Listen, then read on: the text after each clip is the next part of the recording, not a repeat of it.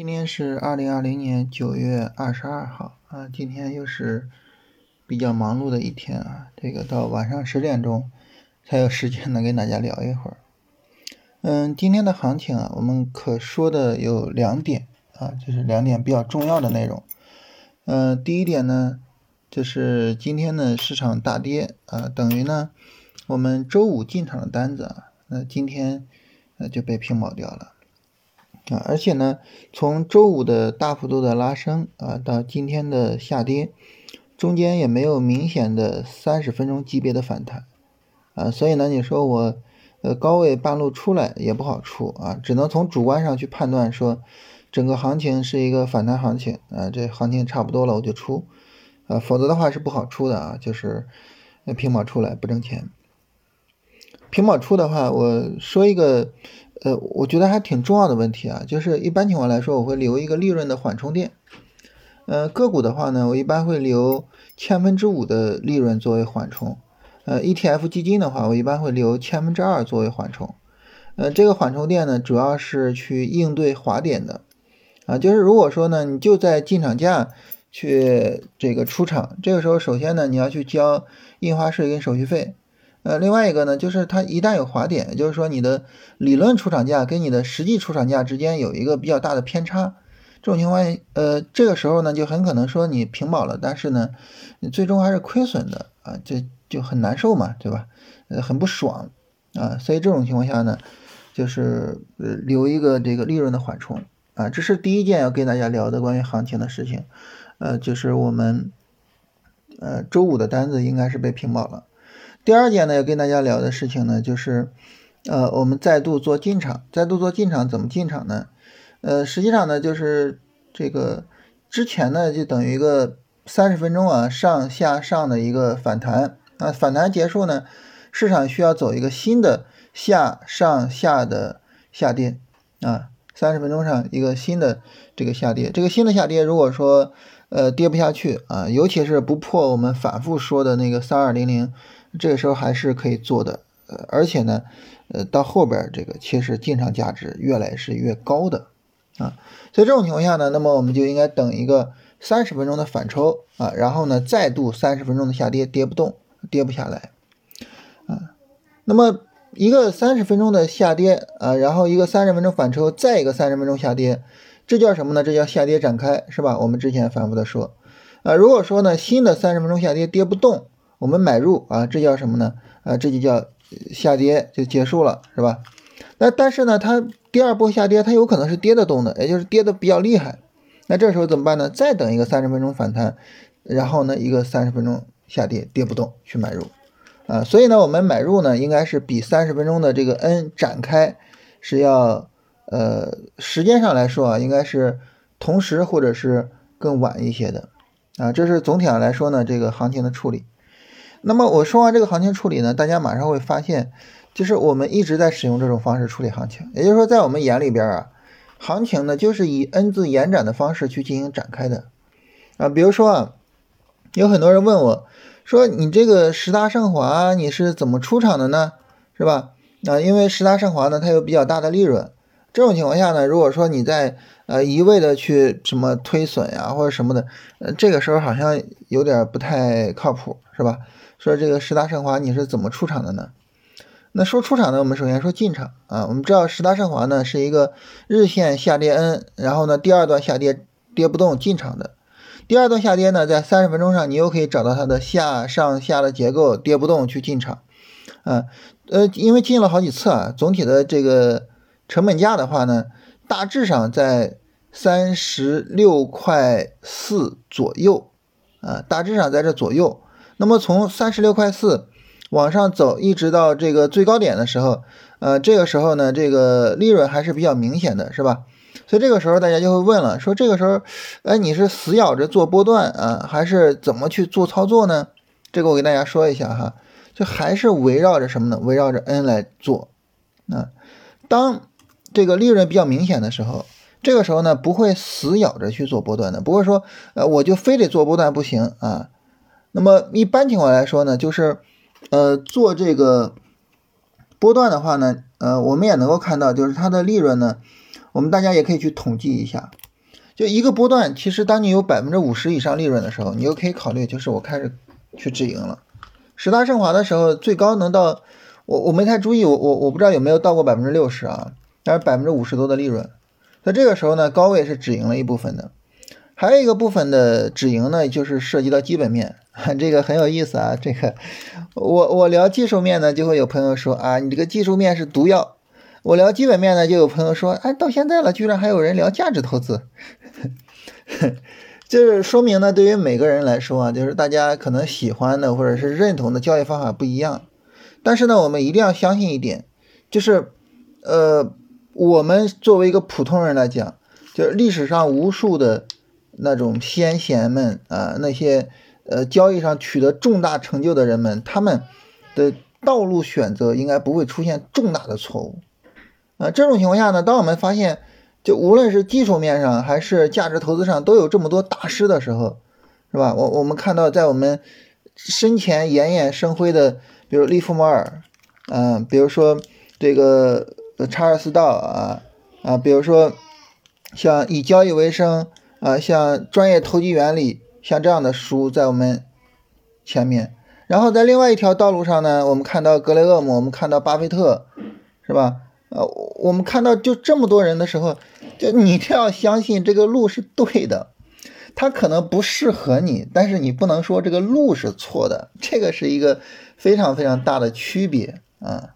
所以我我在这顺便说一下啊，我觉得就是，嗯，我我我我自己的观点啊，就是当你认为就是技术分析都是毒药的时候，当你认为哇，居然还有人在聊价值投资，我觉得这个时候其实我我们没有办法去否定技术分析也好，价值投资也好，我们这个时候其实只是堵住了我们自己进化的一条道路，我们只是。为自己封死了一种可能性。这个时候，可惜的并不是技术分析或者价值投资，可惜的是我们自己。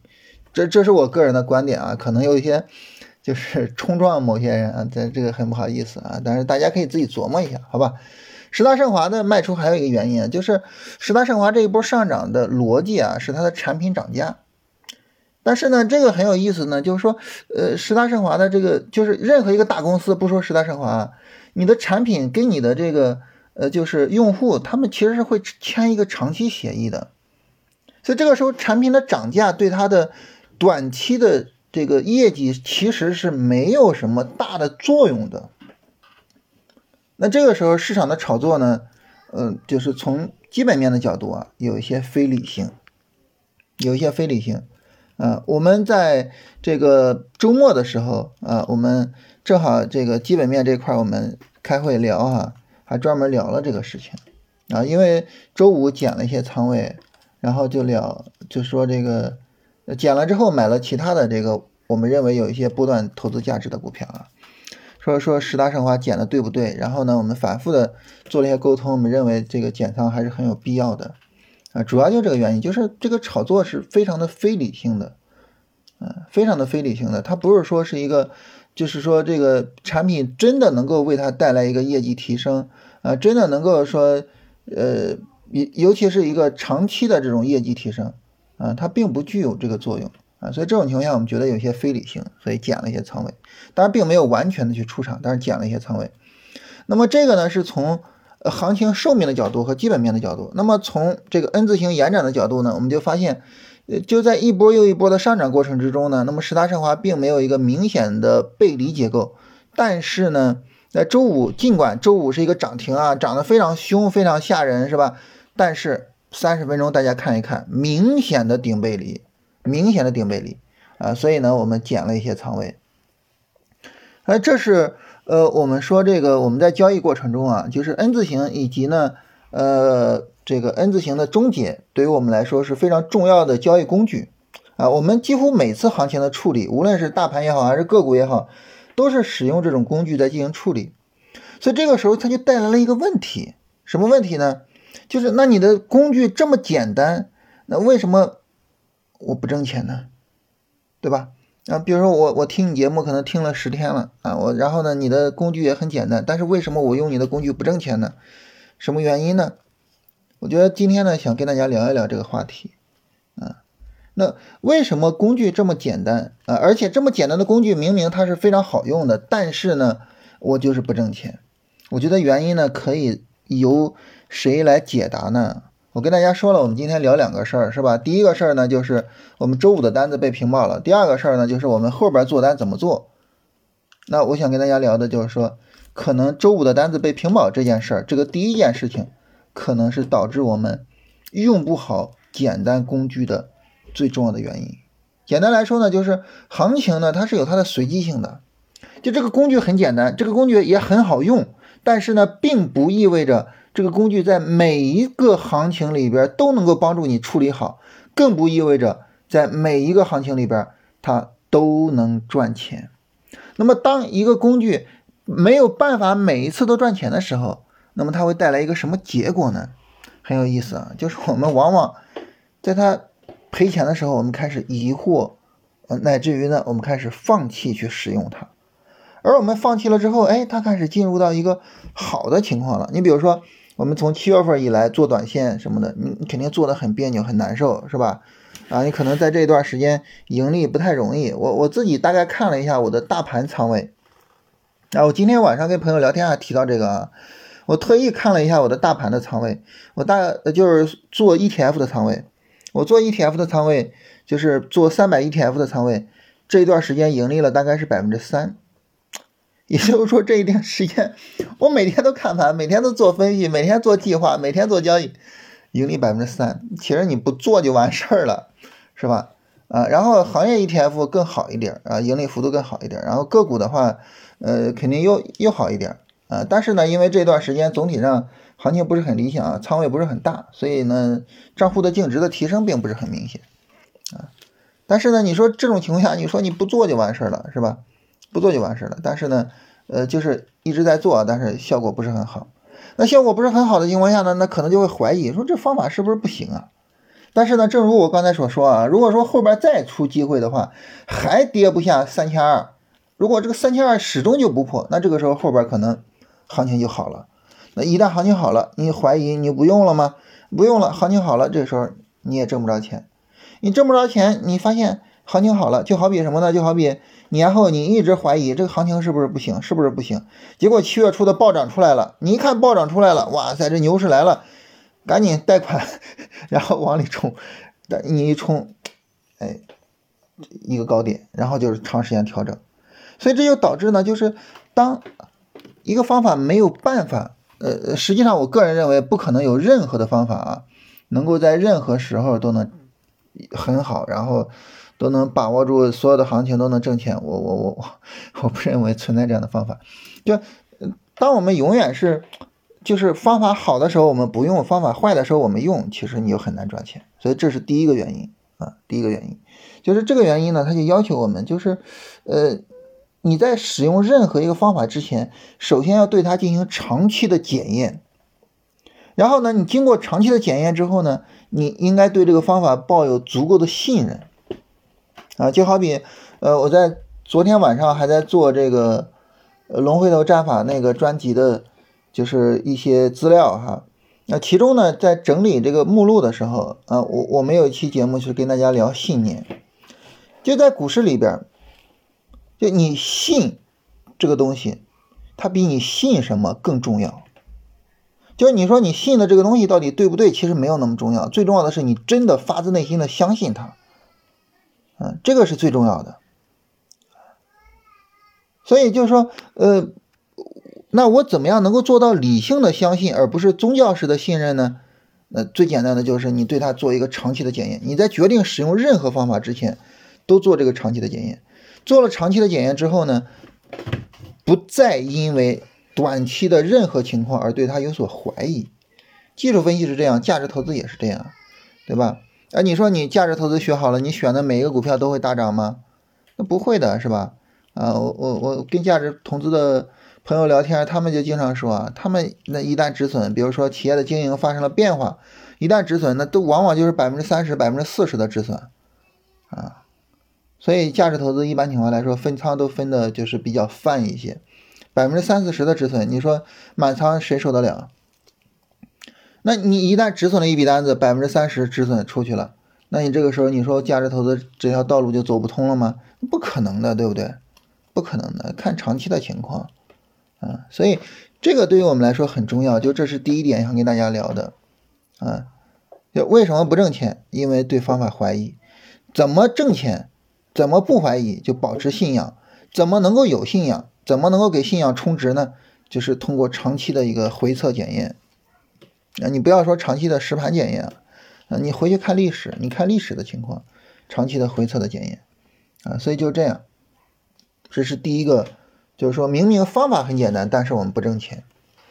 第二个呢，就是还是一个就是跟价格的随机性是有关系的，嗯，那么我们方法很好，我也很有信仰，但是呢，价格的随机性导致呢，有一些情况它不太容易被我们辨别出来。嗯，比如说这个周五这个买点，大家很多人就有疑惑啊，说这个买点怎么样盘中能够就是找的很准确呢？啊，那么首先一个呢，就是你对方法熟悉，你知道它的本质就是一个 N，啊，你你把对 N 理解的越深刻，你越能够判断正确，这是第一点啊，我们一定要认识到。第二个 N 呈现为什么呢？我们知道，呃，一个 N。在本级别上就呈现为一个下上下的走势段落，在高级别上呈现为阴线、阳线、阴线的切换。嗯，好，那好，那三十分钟为什么在周五的时候有一个 N 呢？啊，我们就可以仔细的去看。呃，在九月十六号十一点到九月十七号十一点呃半啊，这是一个长期的下跌，然后紧跟着两根阳线的大涨，两根阳线的大涨，我们说这儿是不能追高的，是吧？你要等一个三十分钟回调，然后呢，来确保这个 N 的一个展开。三十分钟一个回调，那体现到三十分钟上就是三十分钟的阴阳线的切换，是吧？它在五分钟上应该是一个下上下，所以这个时候呢，第二个下是从几点开始到几点结束呢？就是九月十七号十四点三十开始，到九月十八号的十一点结束啊，也就是两根阴线，一根阳线，两根阴线所带来的这个下上下的结构。呃，所以这个时候你就明确了啊，大的 N 是从九月十六号到这个九月十八号，啊，而我进场的第二段下跌呢，是从九月十七号十四点到九月十八号十一点，那九月十八号十一点这儿就是买入的地方啊，所以这样你你就看清楚了。但是呢，这个清楚往往是什么呢？往往是事后清楚，事前或者说临场的时候不够清楚。为什么呢？因为临场的时候可能你还在等着大跌呢。呃，你还在一看，哇，它跌了，哇，太好了啊，大跌啊，但是呢，跌不下去了，哦，这个时候事后我才明白，哦，原来当时那个下跌就是买点，哎呀，错过去了，对吧？经常发生这种情况，所以这是第二个方法，明明很简单，也很好用，但是我不挣钱的原因啊，就是呃，因为这个这个呃走势的随机性导致呢，有些时候行情呢不是太好辨认。好了。那这个怎么办呢？哎，对，我们要聊第二个怎么办呢？没有太好的办法，就是什么呢？就是不断的去让自己熟悉这个走势，让自己做更多的演练。这就好比什么？给大家举个呃例子，可能未必很准确，或者说很恰当。就是大家在上学的时候，有些时候你是不是经常有这种体会？就这个题啊，老师一讲，嗯，就是这样的，明白。但是一考试的时候一看就懵了，是吧？那你说怎么解决这个问题呢？最简单的就是刷题嘛，大量的刷题嘛，对吧？然后把这个做题方法能够熟练的印到自己的脑子里边，印到自己的心里边。你说你除了这个还有别的办法吗？没有任何办法了，对不对？所以，所以啊，那么当我们去看盘的时候，你说我看不准确，我怎么办？刷题，刷什么？刷行情，一遍又一遍的去看各种各样的行情。当你经历的行情多了，你就很自然的能够去理解各种各样的这种走势了。所以就是刷题，这个是最重要的。呃，这是第二点，呃，我们要跟大家聊的。最后一点呢，就想跟大家聊的是什么呢？就为什么方法能行，但是这个自己交易不行？嗯，我我接触的个人投资者非常多，然后说实话。呃，因为我也做期货啊，就是我我说实话，我见到了很多，就是，嗯，就是说家破人亡毫不过分啊，家破人亡的投资者，比如说信用卡套现，呃，然后做交易，然后最后导致呢自己这个信用卡的利息都周转不过来了，啊，周转都周转不过来，啊，然后呢，呃，也有朋友说，你看我我现在多困难多困难啊，你能不能给我个账户，就是我帮你做，啊，挣了钱算你的，赔了算我们的。就很多时候大家可能觉得就是这个这个好像很难让人理解，是吧？那你为啥就觉得自己能挣钱呢？但是当这个结果落到自己头上的时候，其实自己还是很难很难走得出来的。所以我想跟大家聊的第三个原因是什么呢？我觉得第三个原因也也是非常非常重要的一个原因，就是我们的成长总是需要一个过程的，而在这个过程中呢，我们把钱给折腾没了。啊，我们刚才说呢，就是为信仰充值需要一个过程，是吧？啊，我们刚才说不断的刷题需要一个过程，那在这个过程中钱赔没了，那你怎么办呢？啊，更何况呢，很多人是我只要赔了一块钱。我就想搬回来，结果为了这一块钱赔了一百万，那这很正常，很常见，是吧？那这个时候怎么办呢？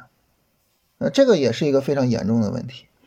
我觉得这个时候就是我我们一定要理解一个概念啊，这个概念是什么呢？就是沉没成本啊，这是一个经济学的名词啊，大家学过经济学的一些理论就应应该知道这个概念。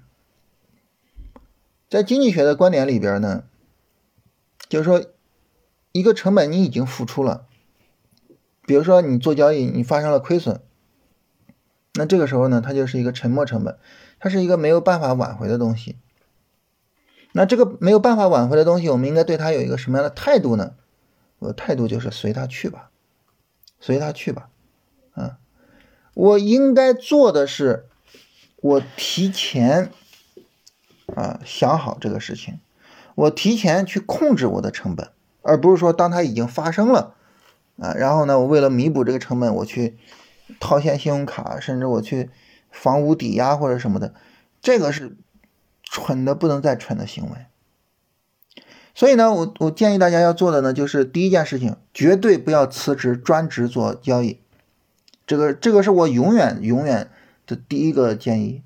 第二个呢，就是在学习过程中控制你的投入。比如说啊，你总共有一百万是准备投入到交易的，就是说是你的流动资金。那好，学习过程中啊，你先拿十万块钱，先学习，先做啊。然后呢，这个过程中呢，呃，你十万块钱慢慢做，慢慢做的过程中，比如说，如果说你方法也学到了，这十万块钱也赚了，比如说到百二十万了啊，翻了一倍了，那好，再拿二十万。这样总共是一个四十万的账户，是吧？这就已经很大了。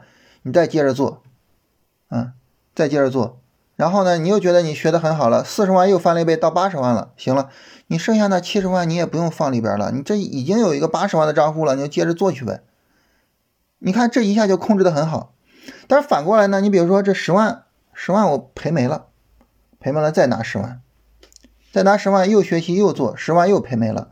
你说当两个十万都赔没的时候，你是不是得想想是不是有啥问题了？是不是就不要再去想着再去做了？或者是你至少要停很长一段时间，然后最后你真的觉得我就是行，我就是牛，行可以再拿十万，再赔没了，那就真的彻底不要再做了，好不好？是吧？那这样呢，家里边呢等于亏了三十万，三十万的亏损，我觉得就如果你有一百万的流动资金的话，三十万的亏损你还是很容易接受的。啊，当然，如果你说那我就只有，就是说，比如说我我没有一百万啊，我只有二十万，有二十万可以啊，你每次拿两万，是吧？你每次拿两万出来，就是就是不要把自己的沉没成本搞得很大，尤其呢，不要因为沉没成本而去投入更多的成本，这个是一个非常蠢的行为。但是呢，就是在股市里边，尤其是在期货市场，每天都在发生。啊，我见过做期货投资最惨的一个，就是大概赔了五千多万。然后呢，我最后一次见他，他在一家配资公司，就是，呃，就是拿了一万块钱配了一个十万块钱的账户在做。你很难想象他是他以前是一个拥有五千万个人资产的一个一个一个，算是一个中产阶级，很难想象啊。但是。这种事情，我相信不会只有这一个例子。但是，我们要想我怎么去避免就怎么我我自己我我怎么避免我陷入这个境地，是吧？觉得这是一个我们每个人都应该好好去思考的问题。所以这是我觉得就是说，为什么方法很简单，呃，用起来也很简单，但是呢，很多人不赚钱。我觉得就是这三个原因，就是你不信它，你不熟悉它，以及呢，呃，在你学习的过程中，你已经没什么机会了。这三个如果我们都搞定了，那我相信，就是我们肯定是没有什么问题的。啊，当然大家可能会说啊，说老师你讲了这么长时间，你都没有勇敢的去。触及一个非常重要的问题，就是你这个方法到底行不行啊？但是其实呢，我已经说过这个事情了，对吧？就是我们决定信一个方法之前，为信仰充值的方式，就是你不断的到过去的走势里边去看这个方法到底行不行。那你你通过过去的走势一看，哇，老师这方法确实是不行，那怎么办呢？很简单啊，扔了再找其他的方法，最简单不过的问题，对吧？啊，就包括什么呢？就包括有朋友说价值投资扯淡，呃，技术分析毒药，没关系啊，没关系，只要你能找到适合你的方法，只要你在市场里面能挣钱，怎么都行，是吧？所以股市这个东西就这样，你能挣钱就行，你不能挣钱什么都不行啊。所以那这样就很简单，就是你不认同扔掉，这是最简单的手段，千万千万不要在一个方法上。就觉得我非得用这个方法成功，那那这太扯了，是吧？所以呢，就是我们最终还是要找到既适合市场，同时呢自己又用着很舒服的方法。找到它之后，信任它，熟练它，然后呢使用自己亏得起的钱去运用它，赚取更多的钱，这就是我们要做的事情。